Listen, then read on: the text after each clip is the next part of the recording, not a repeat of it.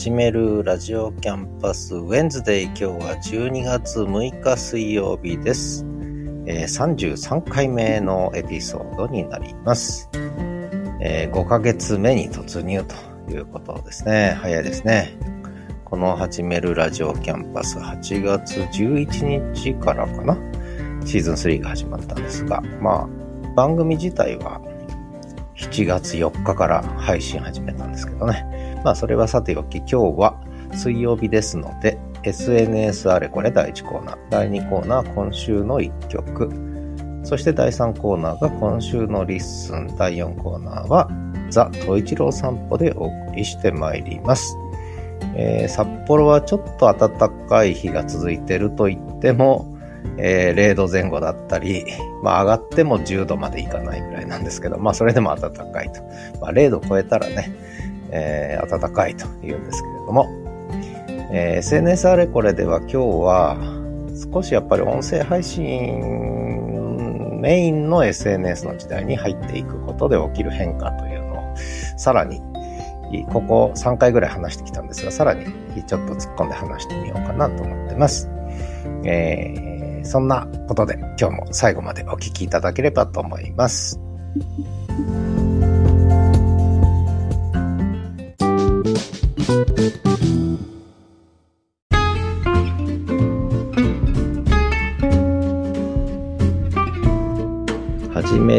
ジオキャンパスウェンズデイシーズン333回目のエピソード今日は12月6日です、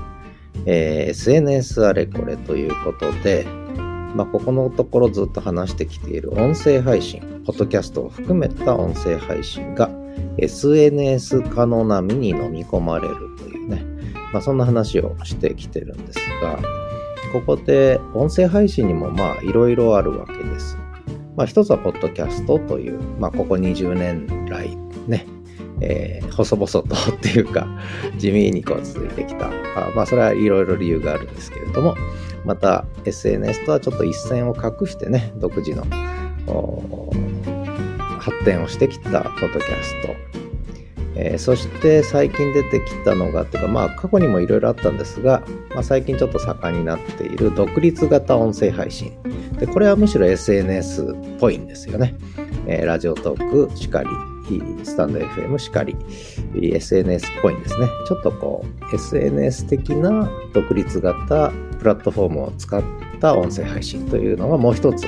あって、まあこれがポッドキャストとはやっぱり区別され、えー、この二つがまあ音声配信としては大きな領域に今なってるのかなと思うんですが、これは一体どういうことなんだろうっていうことで少しこう整理をしてみたいんですね。で、えー、で、しかもそれらが全て、ポッドキャストも独立型音声配信も全てが SNS 化の波にこれからどんどん飲み込まれていくと。いろんな変容をしていくだろう予想してるわけですけれども、まあそれをまず考えていく上で、そもそも音声配信にはどんなものがあるのかっていうことで、えー、私は一つはオンデマンドとライブという、これが一つの軸ですね。分類する軸としては。オンデマンドなのか、ライブなのか。これも大きな一つの軸なんですね。で、この軸だけじゃないんですね。もう一つあるんですね。でもう一つの軸を、どういう軸を設定するのが一番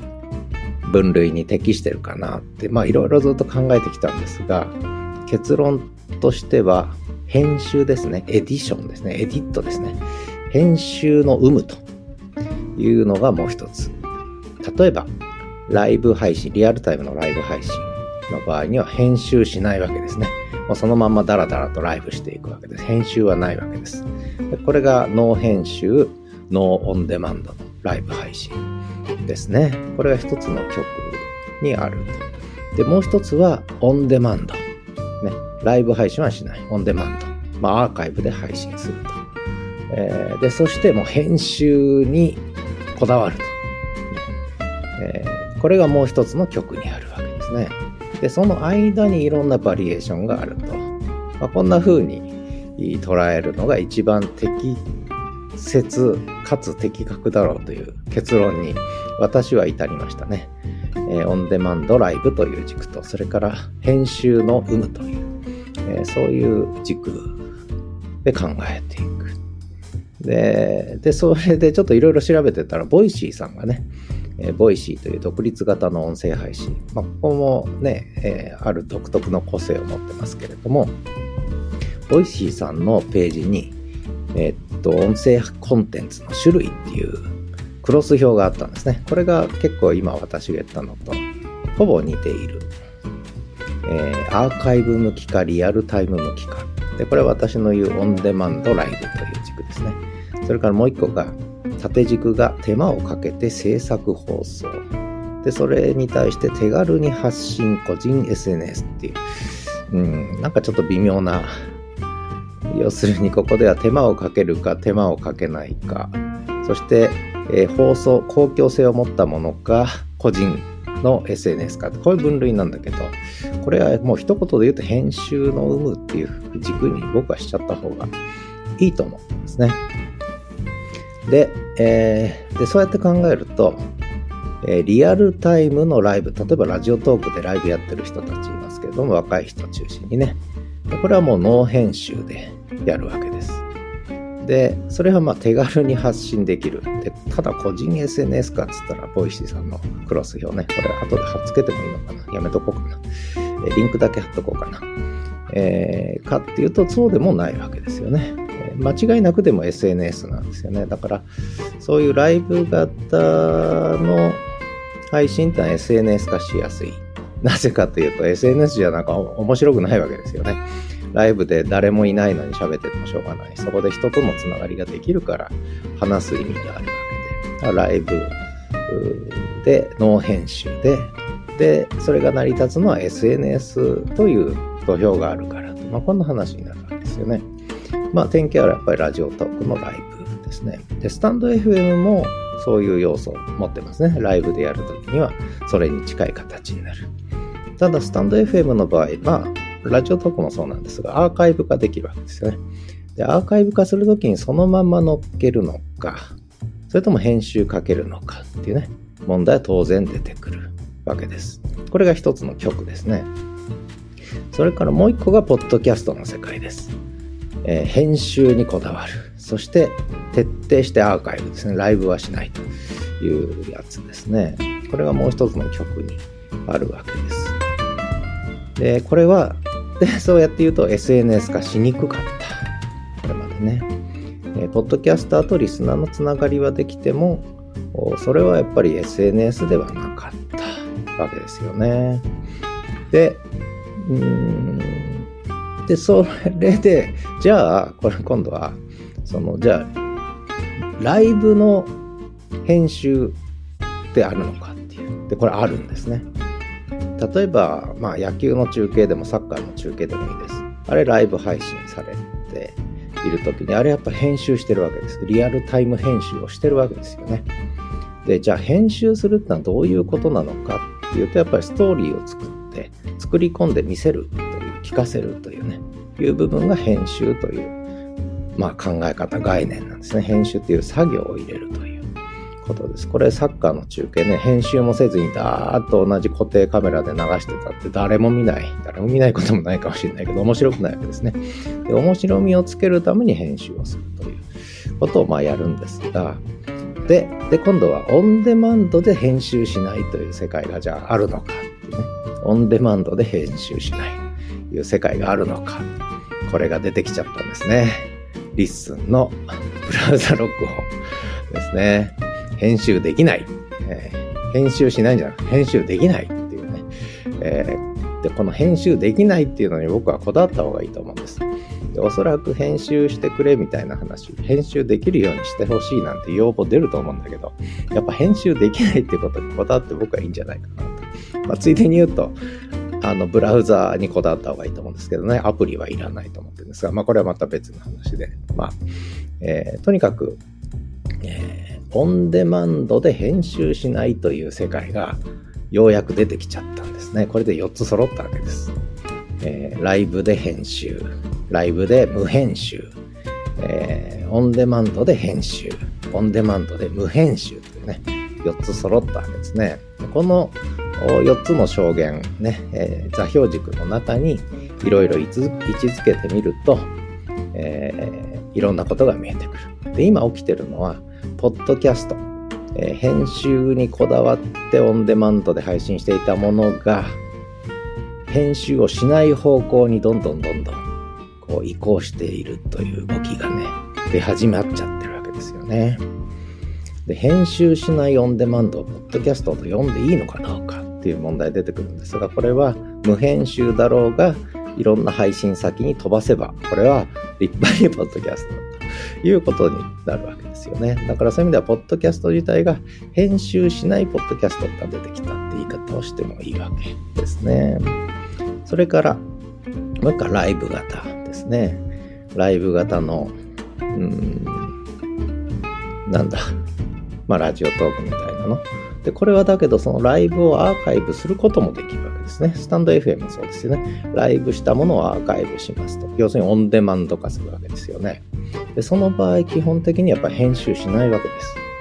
えー、もちろん、ただ、あらかじめ台本作ったりとかっていうね、事前編集してる場合もありますけれども、えー、まあそこはもう程度の問題で。で、そうするとそのライブのリアルタイムも実は編集しないあ、ライブのリアルタイムじゃない、ライブの無編集の音源も、えー、オンデマンド化するということで、結局そうすると、まあ、リスンのブラウザ録音みたいな方に近づくわけですよね。あとはライブの有無だけになってくるということになってくる。で、もう一つ、えー、っと、ライブの、ライブの編集ありですね。えー、それこそ、まあ、例えばサッカー中継とか野球中継とかなんですが、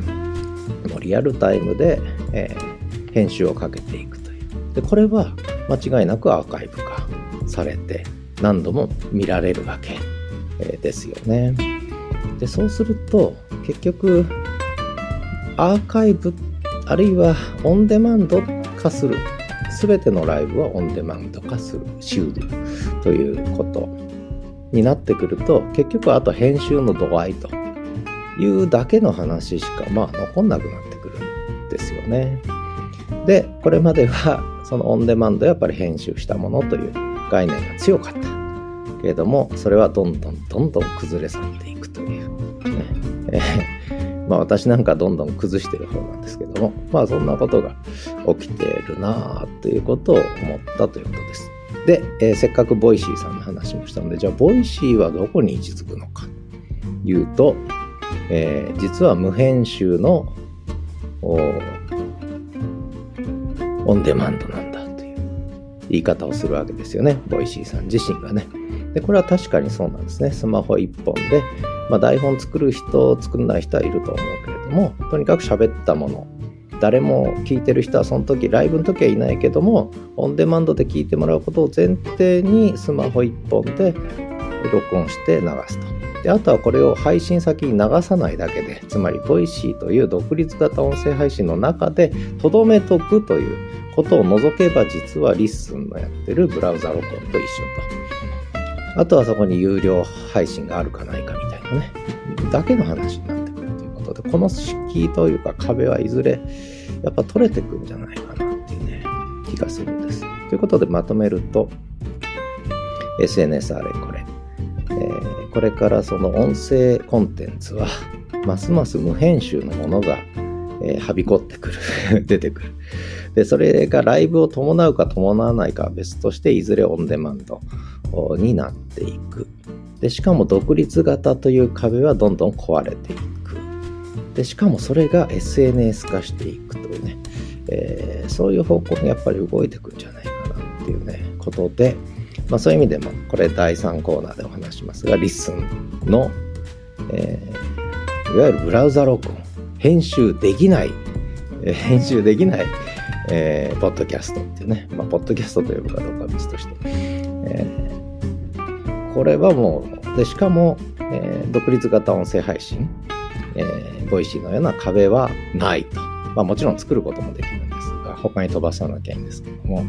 まあ、そういう意味では今、あのリッスンの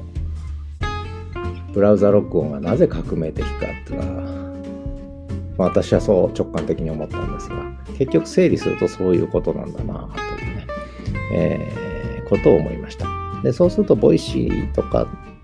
まあ、ラジオトークって結局その独立型の壁を壊す壊さない。で壁を越えて SNS 化するかしないかだけの問題しかもう残ってないというね、まあ、そんな気がしますね。で方向性としてやっぱりあんまり編集しないオンデマンド配信というのを取り込んだ SNS の時代が始まったということでこんなもんでいいですかね、えー、だいぶ喋りました、えー、それでは、えー、今週の一曲いきたいと思います。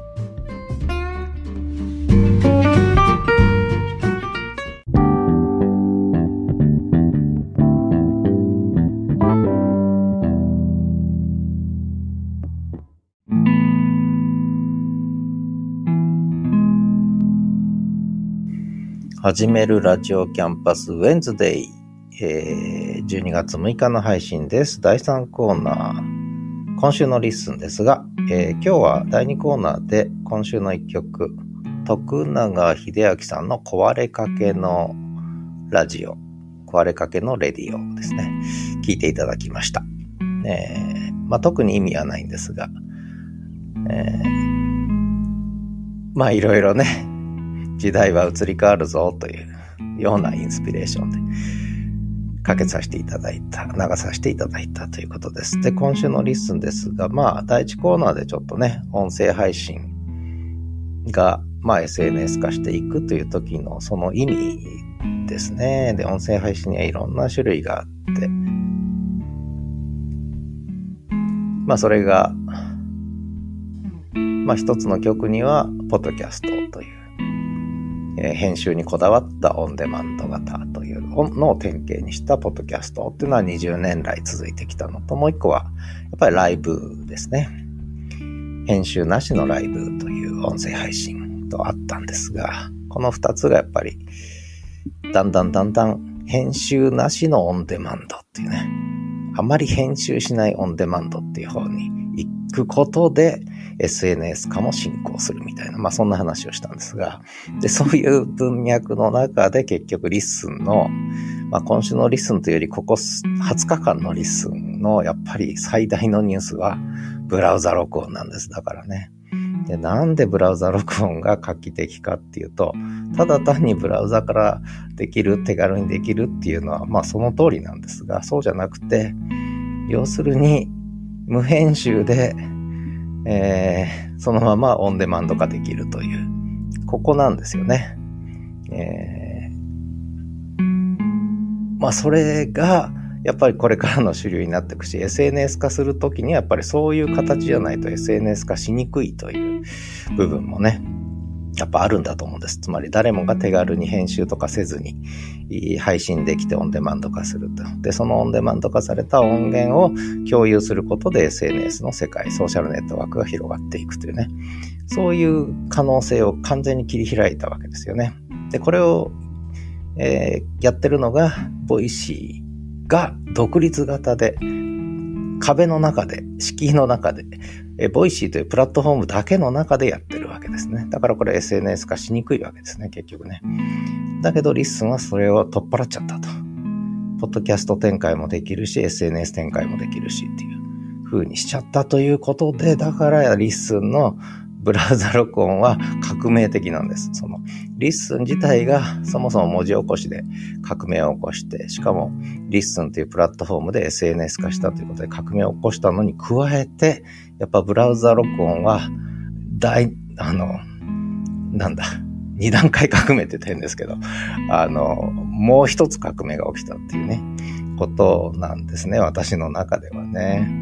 で、これのもたらす影響っていうか、はやっぱり大きいんだと思うんです、思うんですよね。今そういうのあるのかな？ライブではありましたよね。え、スマホ一本でやれるっていうのは。ただその時にはもうすでに SNS っていう土俵の中でライブ配信をして、で、それをまああとアーカイブにするかしないかという選択肢だったのが、もう最初からアーカイブ前提で無編集でスマホ一本で収録して載せてしまうというのはやっぱり、まあ私が知る限り、ボイシーとリッスンのブラウザ録音ですね。で、やっぱりそこの絶対的な違いは、ボイシーは、ボイシーというプラットフォームの中でしか起きないし、横のつながりっていうのが、まあ、やっぱ縦のつながりですね、あれはね。配信者とリスナーのつながりっていう形になってるんで。で、リスンの場合にはもう配信者もリスナーも、もうぐちゃぐちゃにこう混ざり合うというね、えー、ことを切り開きつつあるということで。で、しかもそれは外部ともつながるというね。えーことなので、やっぱ全然質が違うんですよね。ここはね。だからもう一つ大きな変革を、まあどこまで意識されてるかは別として、まあとにかく手軽に原点に戻ってやりたいよねと思ったらそうなったということで、それ、それがすごく大事なんですが、まあ、私なりにある程度客観的に俯瞰してみると、そういうことが起きたんだなというふうにね、勝手に思ってると。うん、これはすごいですね、やっぱりね。えー、リスンの文字起こしサービス、プラットフォーム上での SNS 化も衝撃でしたけど、やっぱ僕にとってはブラザ録音はそういう意味で衝撃だって、まあどこまで伝わるかわかりませんが、このことの効果はどんどんどんどん出てくるし、えー、みんながみんな、まあライブに疲れた人たちもだんだんオンデマンドで配信するようになるし、で、無編集でオンデマンド化した音声で交流し合う、つながり合う SNS っていうプラットフォームが、そういうつながり方がこれからどんどんどんどんいろんな形でボコボコ出てくるような気がしますね。で、つながるときにやっぱり文字情報があると広がりを持つんですよね。文字情報がないと広がりを持ちにくい。ことなので、文字起こしもセットに当然なると。そういう意味では、文字起こしの AI の精度が重要だし、ちょっとスタンド FM みたいに、スタンド FM みたいにちょっとケチって文字起こしを有料にしてると、やっぱりちょっと乗り遅れるぞと。文字起こしはもう、ある意味無料で標準でつけていかないと成り立たない。それがないと SNS 展開しないからですよね。まあそんな風に思ったりしてます。まあ、そうすると、まあ一つはやっぱり無編集で手軽にスマホ一本で収録できる。それをそのままオンデマンドができる。必ずしもライブ機能はいらない。だから別にアプリにする必要もない。編集しないからね。ブラウザで十分だということ。それから、それが SNS 化する仕組みですね。あとはね。えー、この辺がこう、どうつながっていくか。で、そこで考えると実は、その SNS 化の仕方として、ここで実はブログが出てくるんですね。私の中ではね。ブログ。うんえー、ブログというものの SNS 展開しうるブログという世界とやっぱり繋がっていくんじゃないかな、この話は。うん、今のブラウザ録音とブログ。で、ブログっていうのも実は、えアプリがないわけですよね、基本的には。まあ、アプリ作ってるとこもありますが、基本ブログっていうのはやっぱりブラウザベースでやるのがブログなんですよね。で、私はやっぱりブラウザベースで全部やった方がいいと思って、下手なアプリは作る必要がないと。真面目に思ってるんですよね、これがね。いらないと。逆にアプリにすると進化が止まるぐらいに思ってますね。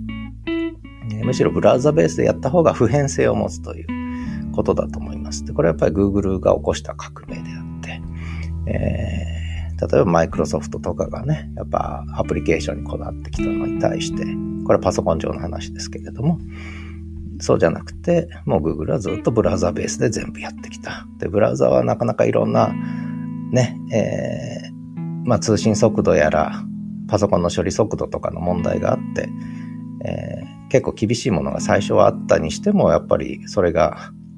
スペックが上がってきたり、通信速度が改善されたり、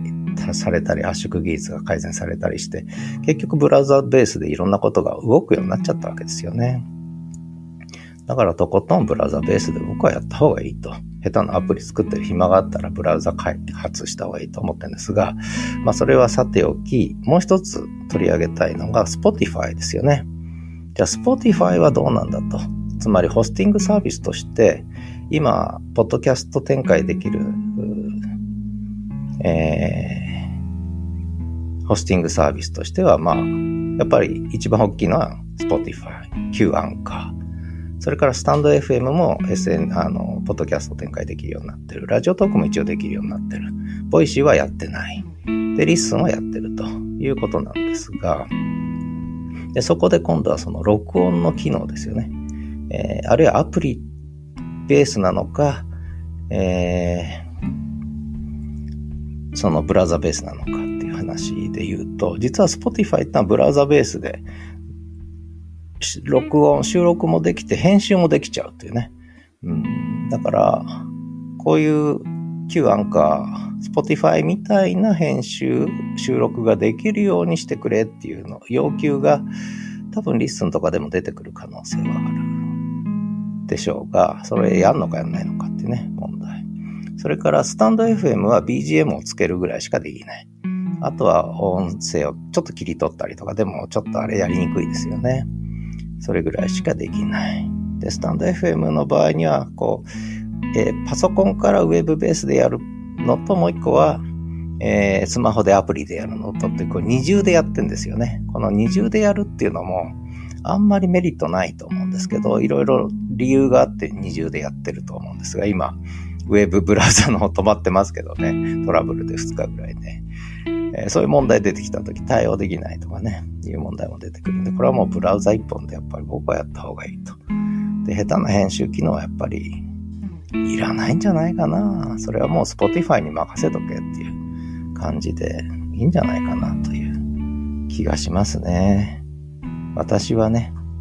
で、あとはボイシーが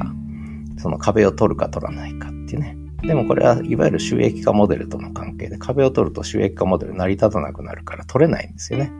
あれはね。まあそういう問題。だからボイシーにどこまで未来があるのかっていうことも考えちゃうわけですよね。うん、やっぱどんどん壁を取る方向に行くから。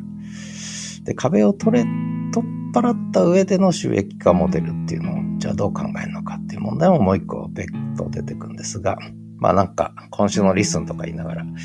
えー、いろんな話に展開しそうなんで、この辺にしたいと思いますけど、とにかく、ブラウザ録音っていうのは、あの、すごいことなんだと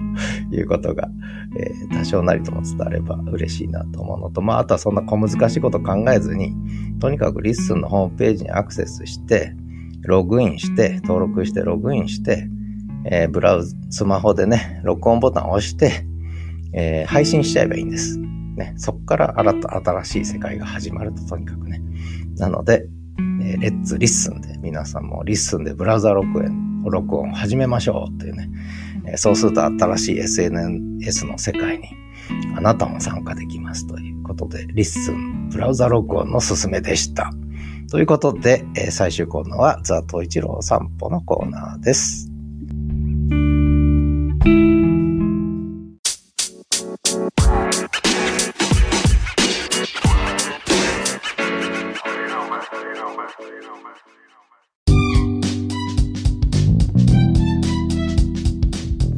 始めるラジオキャンパスウェンズデイ第4コーナーザ・トイチロー散歩のコーナーです。今日も収録音源からお聞きただきますが、4日月曜日の朝、ちょっと遅めの朝散歩、気温が0度で、えー、ちょっと暖かいくなってきたって言ってる音源と、それから5日ですね。5日の朝、この日はね、朝5度、えー、まで上がってもあったかいという話をしてました。その後夕方の散歩といっても3時半ぐらいなんですけども、すでに山に日が沈むという日没ですね。3時半で日が沈んじゃうという。で10、10度まで気温が上がったんで、もう暑いと汗かいちゃうという話をしている音源。それから6日、今朝ですね。今朝は、あの、霜柱が立ちまして、霜が降りて、要するに気温が上がってたのが下がったんですね。今日0度ぐらいまでね。で、霜柱が立って、えー、霜が降って、えー、霜降りの朝だったんですけれども、霜柱の音が取れましたので、えー、東一郎くんが霜柱を踏む音も含めて、えー、ちょっと聞き分けてみてください。どうぞ。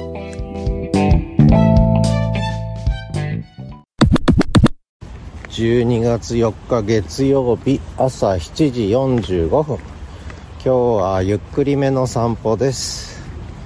えー、豊平川河川敷。まあ寒いけど寒くないですね、今日はね。えー、今気温は0度ぐらいですね。えー、寒くない。寒くないですね。これから2、3日気温がちょっと上がるみたいな感じですので、ちょっと過ごしやすい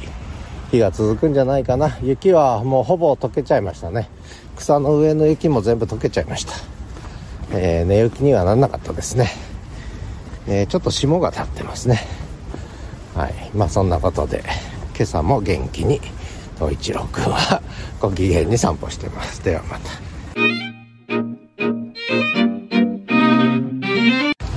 朝の7時51分今日は火曜日ですね。6日かな？5日かな？どっちかな？まあいいや。あ5日だね。えー、っと今日は気温今5度朝、えー、9度ぐらいまで上がるみたいで今日は暖かいですね。日差しもあるし天気もいいし藻岩山は綺麗に見近くに見えるし、えー、気持ちいいですね。暖かいといっても風は冷たいんですけどおおゴルフやってるバカがいる。クリケットおばちゃんかい。ほれやめろやめろ。はいクリケットおばちゃんですね今日はね、えー、ここにはゴルフおじさんとクリケットおばさんがいてやっちゃいけないことをやってて非常に迷惑なんですがなんてことを喋っちゃいました。ではまた。12月5日火曜日3時半午後ですね。もう藻岩山のちょっと右側の山にもう夕日が沈みかけてます。早いですね。まだまだ日は短くなりますね。あと23週間ね。どんどん日が短くなっていきますが。早いですね。もう太陽隠れちゃいます。早い早い。えー、と一郎君はまあやっぱり日没とかが影響してんのかな。散歩行く時間早くなりますね。早く連れてけになるね。夏はもう本当に夜の6時とか7時ぐらいにならないと散歩行かないんですけど暑いからね。まあ冬は早いですね。もう3時過ぎには早く散歩連れてけということで。えー豊平川河川敷。静かですね。誰もいない。誰もいない。車がちょっとうるさいけどね。ではまた。え15時32分。とか言ってる間に山にもう日は沈んでしまいました。太陽がすっかり見えなくなりました。ね秋の日は。というかもう冬ですけど。すり落としどころの話じゃないね。あっという間に消えちゃいました。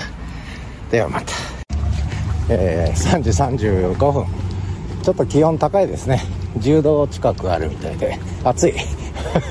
暑いっていうのもなんですが10度になると汗かきますね。はい。ということであボーダーコリーのボンちゃん発見行ってきます。12月6日水曜朝7時42分。今日は家から200歩ぐらい歩いた公園で唐戸一郎はその先お散歩行こうとしません。なんで公園にずっといるんでしょうね。ほら。ちょっと待ってください。8時12分。ようやく東一郎くん今日は不思議な動きしてたんですがようやく豊平川の河川敷に来ました。今日の札幌はちょっと零下まで冷え込んで霜が降りて霜柱が立ってますね。えー、ね。まあそんな感じのこんな感じですね。あんまりわかんないかな。はい。はいそんな札幌でした。ではまたお散歩続けます。ちょっと霜柱のところに来たんで踏む音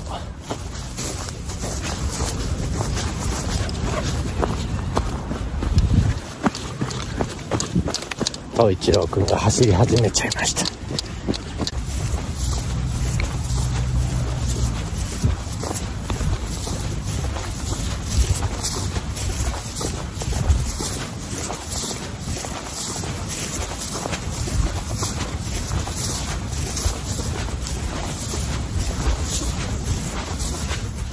ダメだね。霜柱がところどころしかないね。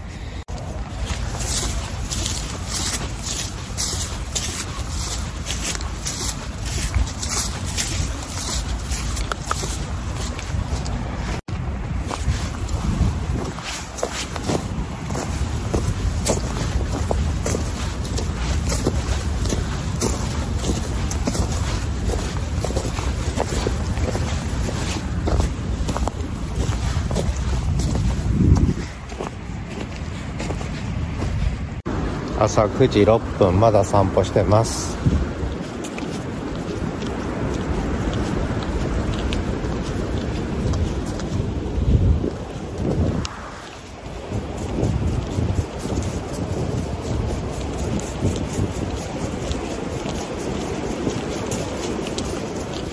東一郎くんが霜の上を歩く音と川の音が聞こえるんじゃないかな。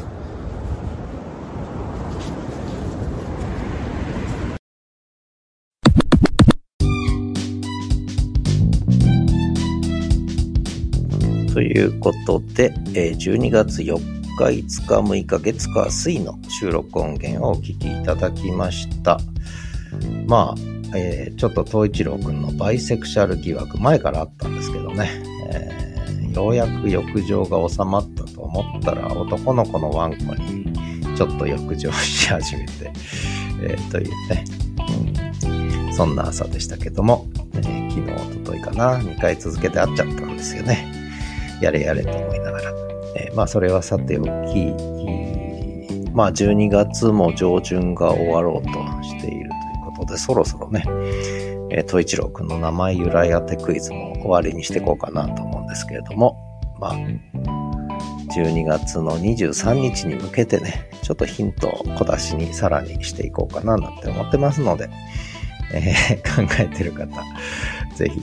当ててください。送ってください。お願いします。待ってます。あとはそうですね、と一郎くんは本当に最近は散歩が長くて、で、散歩行ってきては昼寝をして、午後起き出しては遊んでくれと言って、で、しばらくすると、もうすぐ日が沈むから散歩に連れてけと言って、で、散歩でまた結構歩きますね。えー、普段よりも遠くまで行って、で、結構早い時間に行くもんですから、他の仲良しのワンちゃん、えー、小さい頃から遊んでもらってるワンちゃんが5、6、5、6匹いるんですが、もうちょっといるかな。えー、そういうワンちゃんにも出会って一緒に遊んで、えー、おやつをもらったり、匂いを嗅ぎ回ったり、ペロペロ舐めたりね、やってる、そんな東一郎くんで、まあ、幸せそうに生きてんのかな。そんな気がします。えー、そんなことで、えー、ザトイチロ散歩のコーナーは、えー、今日はここまでにしたいと思います。最後エンディングです。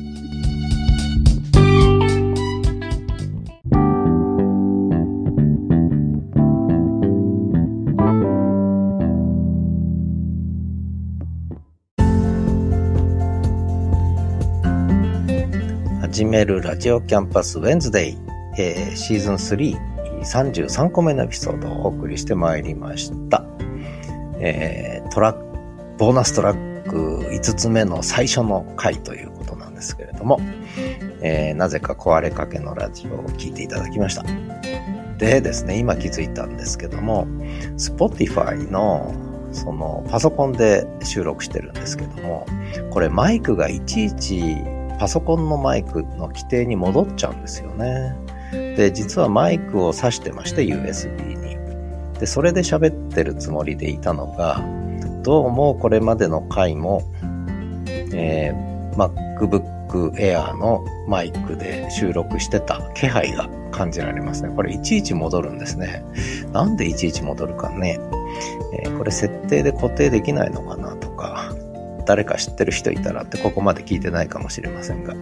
えてください。まあちょっと探してみますけどね、設定、なんで規定にいちいち戻るかね。まあそんなことで、えー、今日もお送りしてまいりました。とにかく12月6日ですもん。で、次回は12月10日です。上旬終わっちゃいます。12月終わっちゃいます。正月になっちゃいます。えー、いいんだろうか。まあ、しょうがないですね。時間だけが過ぎていく。